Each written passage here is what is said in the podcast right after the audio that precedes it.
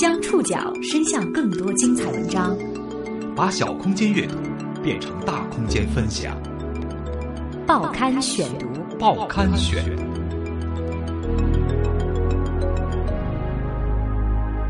把小空间阅读变成大空间分享，欢迎各位收听今天的报刊选读，我是宋宇。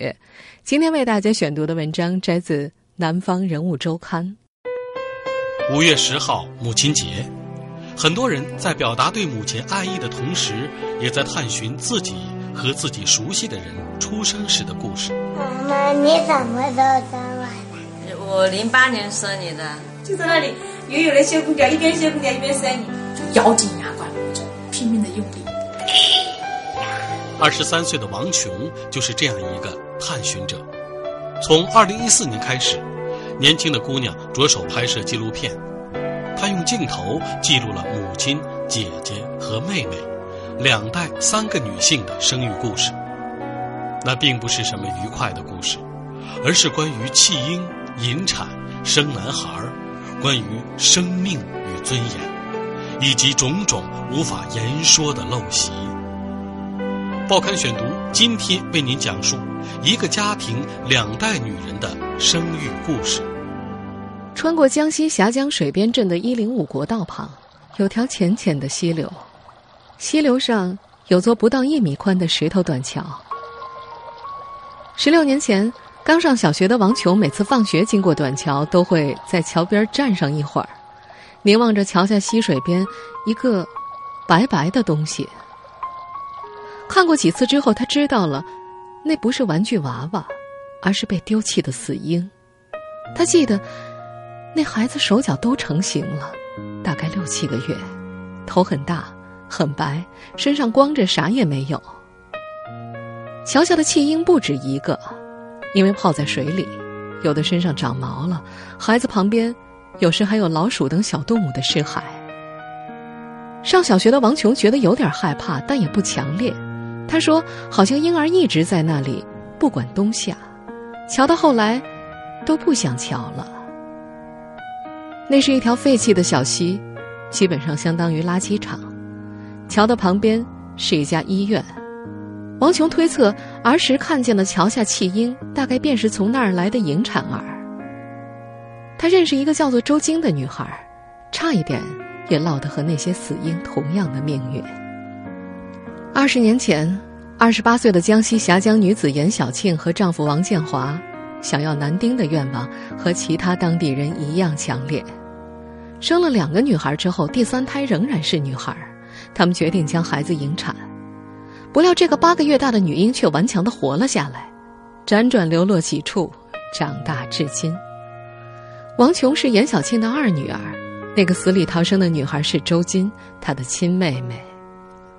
去年夏天，在井冈山大学学习广播电视新闻学的王琼，决定把镜头对准家人和家乡，拍摄一部纪录片。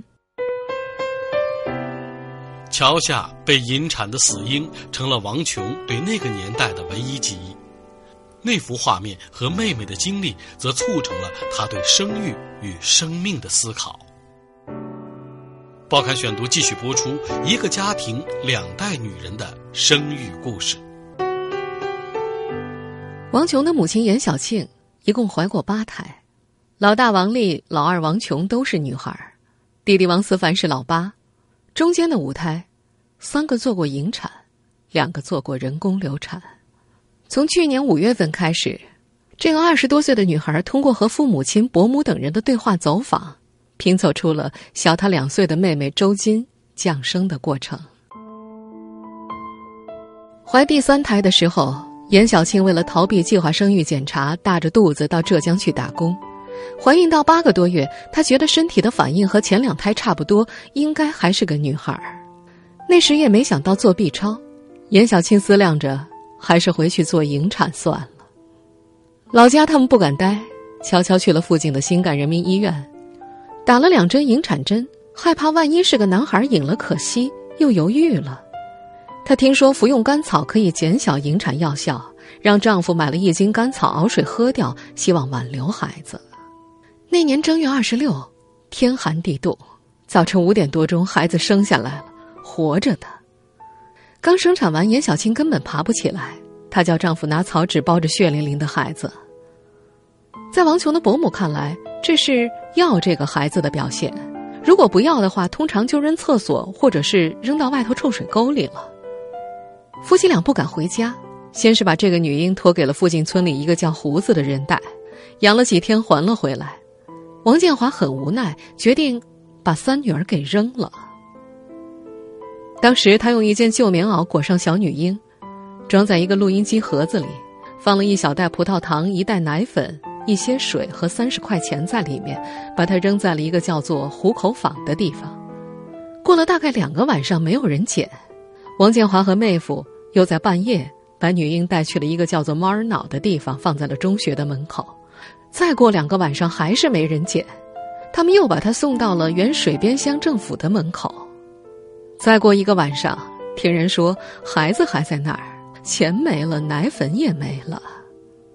家里的奶奶终于发话了，要求在沿溪村里当屠夫的王琼的二姑父必须把孩子带回家。在那个下着小雨的下午，王琼姑父骑着自行车把那个录音机盒子带回了家。王建华说：“妹夫是一路唱着歌回去的，唱词是我捡了个千金回来。”这大抵便是周金名字的由来了。因为几天没人护理。周金的身上都被尿沤烂了，护理了二十来天才见好。也许正是因为这份疼惜，养父母对这个孩子百依百顺。姑父有时候觉得，不知道是不是因为堕胎针金金比别人家孩子蠢，念书也念不好，但是他们对他从来不打骂。小时候，村里经常有人笑话周金是捡来的，他不相信，每次听到都哭，于是不停的向养父母求证。再大一点儿，养父母把真相告诉了他，他哭着问：“为什么要生我下来？”养母安慰他：“因为你舅妈没有生到弟弟呀。”他哭着问养母：“所以男孩子是人，女孩子就不是人了吗？”从井冈山所在的吉安市坐一个小时的中巴便能够到峡江水边镇，这个镇子路很宽，人不算多。王建华开的华影照相馆。就在这儿。念完小学，周金被养父母送回到了王家开的照相馆里，和大姐王琼、王丽一起生活。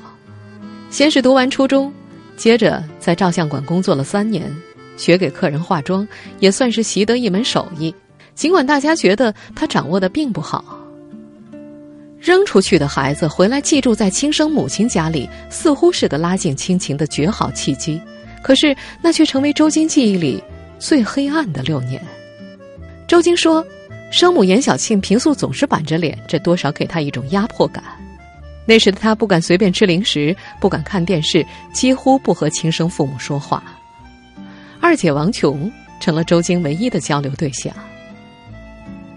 有一次期中考试，周金考得很差，学校要求开家长会，王琼姑父没时间，让周金找舅妈。也就是他的亲生母亲，他不敢，他向亲生父亲王建华透露了开家长会的事情。家长会的那天晚上，从周京的同学那儿，严小庆才知道了这件事儿。王琼在拍摄笔记里写道：“第二天吃饭，妈妈对着妹妹大骂：‘我养的一条狗都会向我摇尾巴，养你有什么用？’这话刺进妹妹的心窝窝里了。那个晚上，周京哭了一整夜。”第二天上课，又哭了一天。周金十五岁那年，王建华夫妇带着王琼和周金姐妹俩到临县去办事，在车上，王建华对坐在后排的周金说：“周金啊，你也大了，这事儿呢可以告诉你了，你是我们生的，不是不要你啊，是想生你弟弟，不要恨我们。”周金听完啥也没说。可是打那以后，对自己的生生父母、舅舅、舅妈的叫法再也没改过口。二十一岁的周金两年前就结婚了，还有了个儿子。说起这个女儿，严小庆一肚子的脾气。我们跟她讲啊，不要早恋，不要太早结婚、太早生小孩她不说话，不爱听，要不就说我知道。她找的这个老公啊，我们是一万个不同意啊！两年前，王建华夫妇投了几十万，在巴丘县开了家规模不小的名人婚纱影楼。周晶和丈夫小黄是这里的主管。严小庆说：“影楼他们没管好，亏死了，又不跟我们商量，还跑去开厨具店，负债十几万啊！王琼爸爸给他们在水边刚开了个广告店，他们也不领情，他爸在考虑收回来。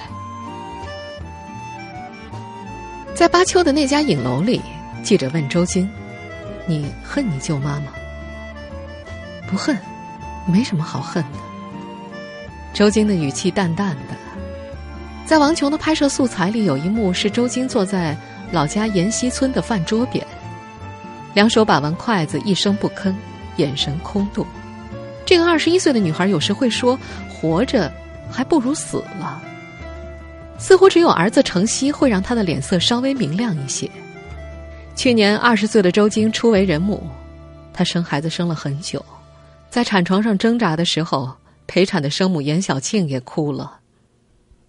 但是，直到今天，周晶到亲生母亲家去吃饭都不会上桌，永远站在外边，或者是坐在哪个角落里去吃。二十三岁的王琼说：“从辍学到早恋生子，再到为丈夫借钱，每一个选择，只要是我爸妈安排或者建议的，周晶必定要走相反的方向。可她自己没有足够成熟的辨别能力。她妹妹又是善良的，她抵抗父母。”又理解他们，受到伤害的时候，他的眼里只有泪水，没有怒火。王琼拍摄这个纪录片，一个重要的目的是为了缓解周晶和母亲之间的关系。但他渐渐发现，母亲上半辈子因为生育挫折、家事繁琐，受够了折磨，丝毫感受不到三女儿周金对自己的那种温度，也没有耐心去研究缓和彼此关系的方式。王琼说。妈妈一直用正常的母女关系来要求妹妹，并且不容许错误，一旦犯错便难以原谅。又因为周金的疏离愈发生气，他们都希望对方主动靠近，但是两个脆弱的女人拔河，任何一方都不会赢，除非放下。而我妈她是长辈，她不可能自己先低头的。王家姐姐王丽，不论性格还是择偶成家。无疑更贴严小庆的心思。二十五岁的她已经有了三次生育经历，第三胎是个男孩。报刊选读继续播出一个家庭两代女人的生育故事。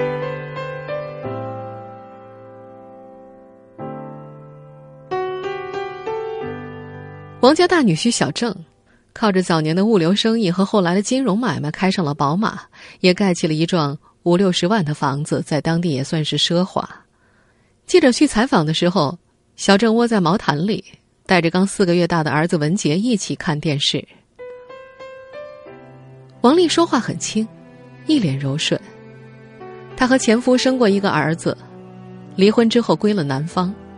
现任丈夫小郑也是二婚，前妻还留下了一个儿子。和小郑结合之后，王丽生下了女儿小苹果。跟记者聊天时，小苹果晃着两根辫子，在楼梯和沙发间走来走去，并不吵闹，不时定定的看记者一眼，有一份超出两岁年纪的早慧和乖巧。严小庆记得，小苹果出生的时候，大女婿人在四川，电话里听说是个女孩，半天没说话就把电话给挂了。都说小苹果出生之后，小郑对她疼爱有加，父女俩感情很浓，但是一码归一码。严小庆说。呀该生的还是要生。生过两个孩子的王丽和有着漫长生育史的母亲比起来，苦头并没有少吃。第一胎麻醉失效，痛得她撕心裂肺；更糟糕的是，产后刀口还发炎溃烂。第二胎还算顺利，依然是剖腹产。因为有过前两次非顺产的经历，王丽不太敢生第三胎。但那是丈夫和丈夫家人的意思，不生不可能。她也听从了母亲的意见，虽然心疼女儿，严小青也认为最好能够生个儿子。在王琼看来，经历了第一次婚姻失败之后，姐姐王丽为父母是从。王琼问过姐姐：“如果下一胎怀的是女孩怎么办？”王丽毫不犹豫地说：“打掉。”和当年的母亲一样，怀到男孩为止。他们听说剖腹产最多只能够做三次，因此第三胎也可能是王丽作为母亲的最后一次生育机会。看起来比母亲严小庆幸运的是，王丽怀中了。孩子四个月大的时候去做 B 超，保险起见还做了两次。第二次 B 超，王琼跟了去，用手机偷拍了。在记录视频里，王丽紧张到不行，像赌博一样。护士确定性别之后，王丽躺着长叹一口气：“终于完成任务了。”在回家的路上，姐夫小郑在车里也说了同样一句话。三个孩子的降生给王丽的肚皮留下了三道长长的疤痕，前两次横切，刀口很深；最新的刀口是竖切，七八道缝针的痕迹清晰可见。不过二十五岁的年纪，三次生育的痛楚像车轴一般在她的肚皮上碾过，永难消却。在外人看来，王丽嫁了个好男人，有钱。也不出去搞外遇，会做饭还疼孩子，但是王丽却始终有一种挥之不去的恐慌。给小郑生下儿子文杰之前，她公婆从来不给女儿小苹果包红包，只给丈夫和前妻生的儿子。文杰出事之后，就给两个孙子包红包，小苹果则没有。丈夫的叔叔倒是在小苹果出生的时候给过两百块，但是文杰降生，则从这位叔公手里得到了两千块的红包。从严小庆到王丽和周晶，这家两代三个女人，在当地人看来似乎一个比一个好运。从艰难怀过八胎，到怀三胎，再到一胎就直接生出儿子的结果。但是妹妹的畸形成长，姐姐的屈从，都让王琼没有办法平静。王琼问过父母：“要是周金当时引产下来是个男孩，也活着，你们会怎么样？也会送人吗？”严小庆和王建华的回答斩钉截铁：“是男孩，绝不可能送人的。我们会再去外面打工，等风头过了再回来。”男女生而有别，这在今天的江西峡江是个不用讨论的问题。二十一世纪的今天，江西峡江和吉安依然有如此强烈的重男轻女的观念，这不由让外来者感到震惊。这和当地的民风有何关联呢？报刊选读继续播出一个家庭两代女人的生育故事。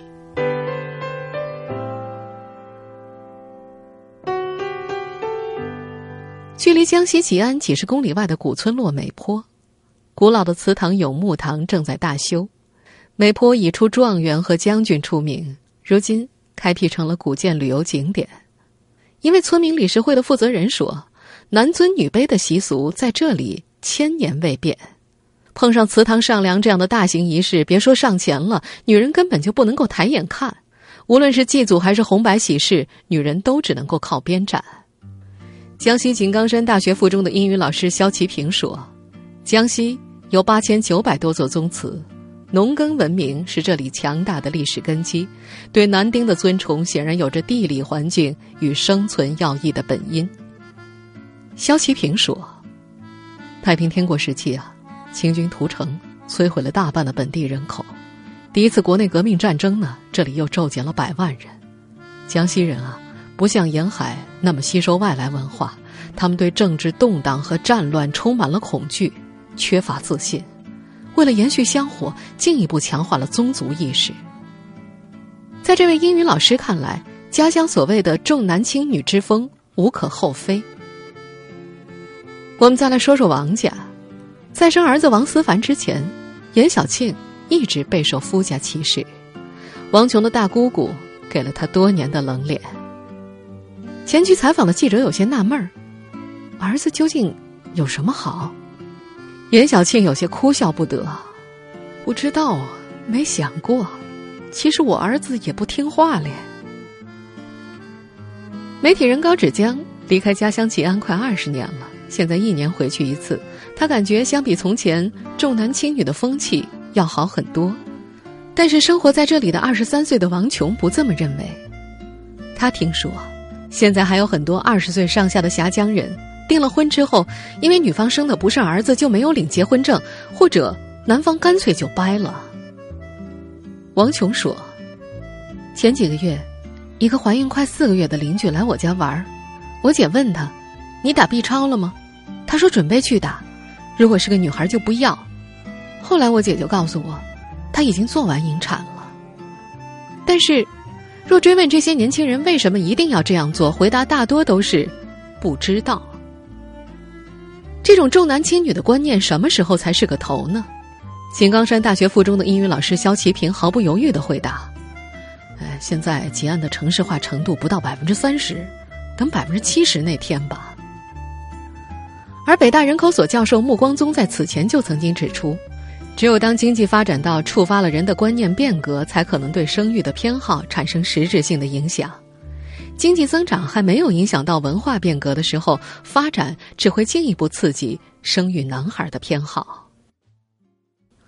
其实，从某种程度上来说，城市化的风潮早就刮到了这样的小乡镇，比如青春期少年的课余爱好。严小庆的第八胎，也就是王家唯一的男孩王思凡，十二岁了。他爱玩英雄联盟电脑游戏，迷恋电视娱乐节目。他在学校最爱玩的游戏是撕名牌，那是从《奔跑吧兄弟》里学来的，同学们都很喜欢玩。王琼嘲笑过弟弟爱看《分手大师》那样的烂片，劝他跟自己一起看书房里存下来的营养片，那是朋友借给王琼的几千部电影大师的经典电影。可是弟弟死活不肯，他说就喜欢看烂片儿。王思凡已经到了叛逆的年纪，父母都拿他没辙。母亲喜欢给儿子很多零食，父亲则是典型的棍棒教育。有一次逮到儿子去网吧，王建华当着众人的面把孩子打了个半死。靠着给村里人照相起家，王建华已经开了一家照相馆、两家婚纱影楼，还有一个运作中的广告招牌店。他说：“如果没有这个儿子，自己早就退休了，现在还需要再多奋斗十年。”不过说话的时候语气里没有多大的懊恼。他和妻子还计划过给尚未成年的儿子买房子，这似乎是一种无私的投入，但在女儿王琼眼里，当生育成了一项强硬冰冷的家庭任务的时候，当孩子的出世是基于欲望和需求的时候，这些生命一开始就不被尊重，并且缺少足够的爱和呵护。与孩子相处，对孩子的教育很容易做得粗糙和邋遢，不快乐。并且变得功利，这对双方来说都是伤害和遗憾。这个二十三岁的女孩说：“只管生，不管养，那是又一个穹顶。”直到现在，在江西吉安等地，为家族生个男孩依然是当地女人的使命。他们的生命轨迹如此雷同，很少人能逃出。这个怪圈。报刊选读继续播出一个家庭两代女人的生育故事。不到一年时间，王琼已经积累了八十个小时的素材，预计她的拍摄还要持续一年。他知道，他身处的峡江有很多个类似的家庭。拍这部片子不仅仅是为了靠近历史或者保存家庭记忆。他说，历史要求我们看到更多接近本质的东西。如果不这样，问题就没有解决的可能。这一年里，借由摄像机的打量，王琼也开始重新打量家人，特别是父母。他的妈妈严小庆有好几个兄弟姐妹，外婆很疼她这个最小的女儿，但是外婆老年中风，严小庆没照顾她几天。看到母亲因为对不起外婆而落泪，王琼好像头一次读懂了母亲。刚刚二十出头的他，试图在家里最亲的这三个女人和男人们之间做那根重要而巧妙的纽带。在他的努力之下，周晶与父母的冲突僵持虽然时常起伏，但总算有了转圜。他希望在片子结束之前能够促成周晶和亲生父母的单独对话，但要想改变当地人的生育观念，却没那么简单。这个姑娘说：“连我妹妹都陷进去了。”所有人都在一个充满污泥的水池里，都从大流。对于王琼的纪录片，家里人一开始的反应是：拍这个干嘛？母亲则是因为女儿说这是作业，才算积极配合的。王丽和周金都不爱读书，说到王琼的好，也就是能干。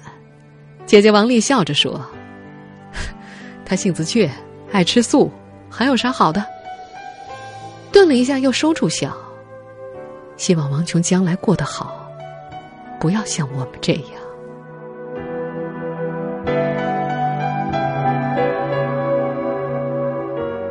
听众朋友，以上您收听的是《报刊选读》，一个家庭，两代女人的生育故事。我是宋宇，感谢各位的收听。今天节目内容摘自《南方人物周刊》。收听节目复播，您可以关注《报刊选读》的公众微信号，我们的微信号码是《报刊选读》拼音全拼。下次节目时间再见。